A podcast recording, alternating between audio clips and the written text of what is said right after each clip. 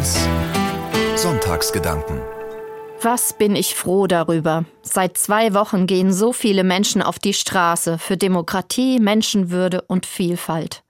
Die Bilder von den überfüllten Plätzen in Köln, München und auch bei uns in Frankfurt, Kassel oder Limburg haben mir richtig gut getan. Wie viele andere bin ich mit einem mulmigen Gefühl in dieses Jahr gestartet. Was wird es bringen? Wie werden die Wahlen bei uns in Deutschland ausgehen? Ich habe mir Sorgen gemacht um eine Gesellschaft, in der rechte Parolen und rechte Gewalt, auch der Antisemitismus immer stärker werden.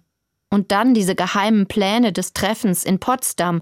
Da wird tatsächlich darüber beraten, wie man Menschen mit Migrationsgeschichte oder mit missliebigen Ansichten massenhaft aus dem Land vertreiben kann. Wie menschenverachtend und widerlich ist das? Es muss etwas passieren, dachte ich. Und da war ich Gott sei Dank nicht die Einzige. Es hat sich etwas getan in unserem Land in den letzten zwei Wochen. Auch wenn viele Sorgen natürlich noch da sind, ich bin erleichtert, dass sich Hunderttausende von Menschen oft bei großer Kälte auf die Straßen und Plätze begeben haben, um zu demonstrieren gegen Rechtsextremismus und für Demokratie. Ich war mit dabei.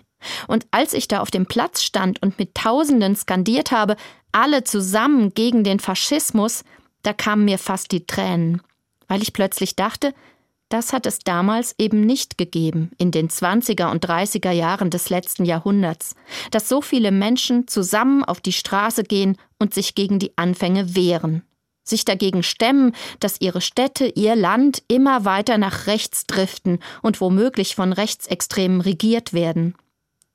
Wenn damals die Menschen rechtzeitig auf die Straße gegangen wären, es hätte den Nationalsozialismus so vielleicht nicht gegeben. Es hätten auch nicht Millionen Menschen in den KZs sterben müssen. An diesem Wochenende muss ich daran besonders denken. Gestern am 27. Januar war der Gedenktag für die Shoah, die Massenvernichtung des europäischen Judentums. Am 27. Januar 1945 ist das Vernichtungslager Auschwitz-Birkenau befreit worden. Ich bin vor einigen Jahren in der Gedenkstätte dort gewesen, und ich werde diesen Besuch nie vergessen. An dem Ort zu stehen, an dem über eine Million Menschen in Gaskammern ermordet und in Öfen zu Asche verbrannt wurden, das hat mich vollkommen erschüttert. Es war der nationalsozialistische Faschismus, der diese Gaskammern gebaut hat. Und ich will mich dagegen stemmen, dass heute diese Gaskammern verharmlost werden und dass rechtsextremes Gedankengut wieder verbreitet wird. Wir wissen, was passiert, wenn man dem nicht rechtzeitig entgegentritt und nicht eintritt für die Demokratie.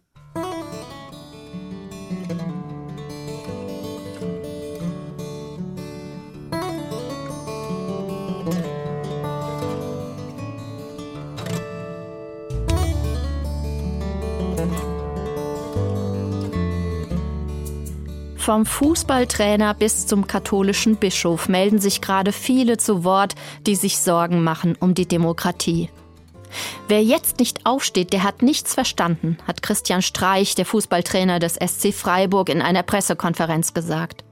Jeder in diesem Land ist dazu aufgerufen, aufzustehen und im Familienkreis, in der Arbeit und sonst wo sich ganz klar zu positionieren. So sagt er weiter in dem Video, das sich schnell verbreitet hat in den sozialen Medien.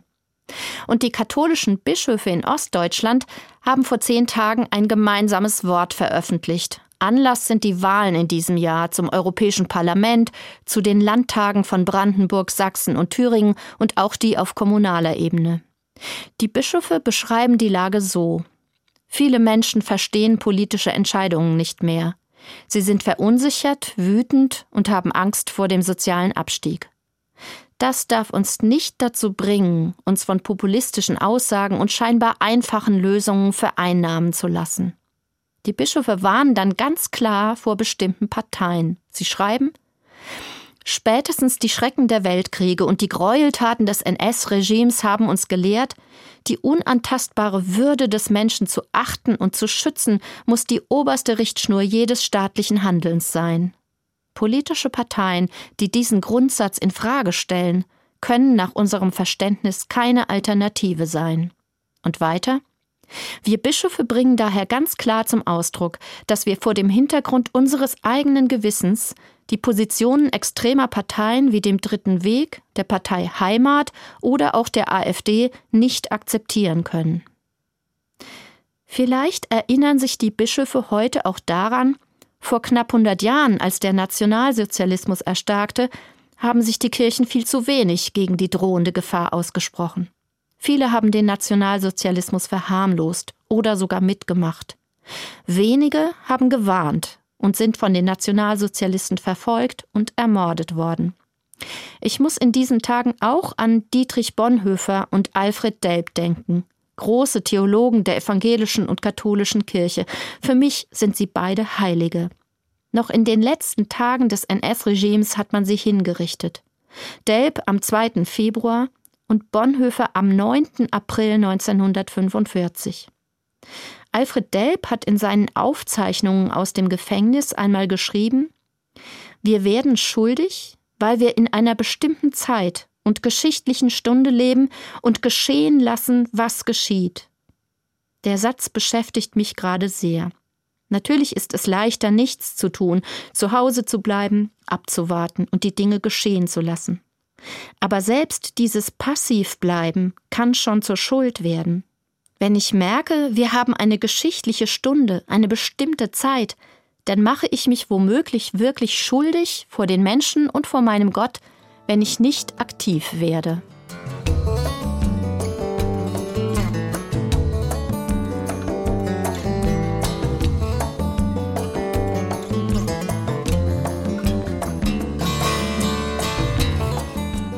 Wie kann ich aktiv werden? Was kann ich tun gegen Rechtsextremismus und für unsere Demokratie?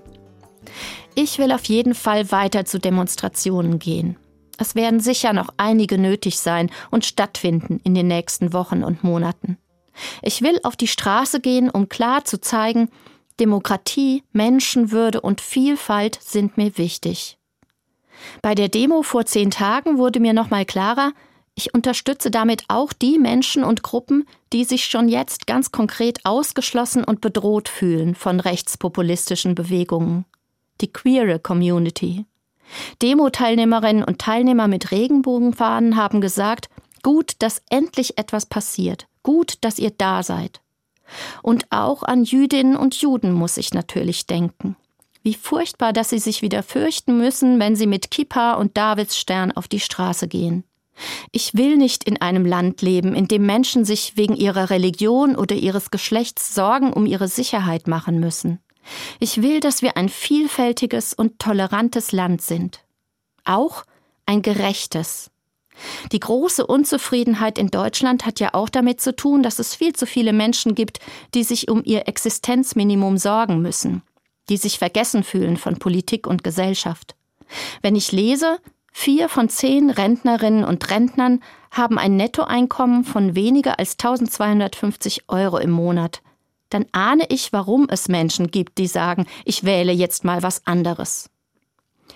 Alfred Delp, der katholische Widerstandskämpfer, hat 1944 darüber nachgedacht, was sich ändern muss, damit eine Katastrophe wie der Nationalsozialismus nicht wieder passiert. Und die erste Aufgabe formuliert er so es geht nicht ohne Existenzminimum an gesichertem Raum, gesicherter Ordnung und Nahrung. Für mich heute heißt das, wir müssen die Einkommen der Armen und der Schwachen anheben. Wir brauchen eine gerechte Gesellschaft, damit wir eine tolerante und demokratische Gesellschaft bleiben. Auch dafür will ich mich einsetzen. Ich glaube wirklich, wir leben in einer besonderen, vielleicht geschichtlichen Stunde. Und ich hoffe und bete, dass wir diese Stunde gut überstehen und gut nutzen können, damit wir ein freies und demokratisches Land bleiben.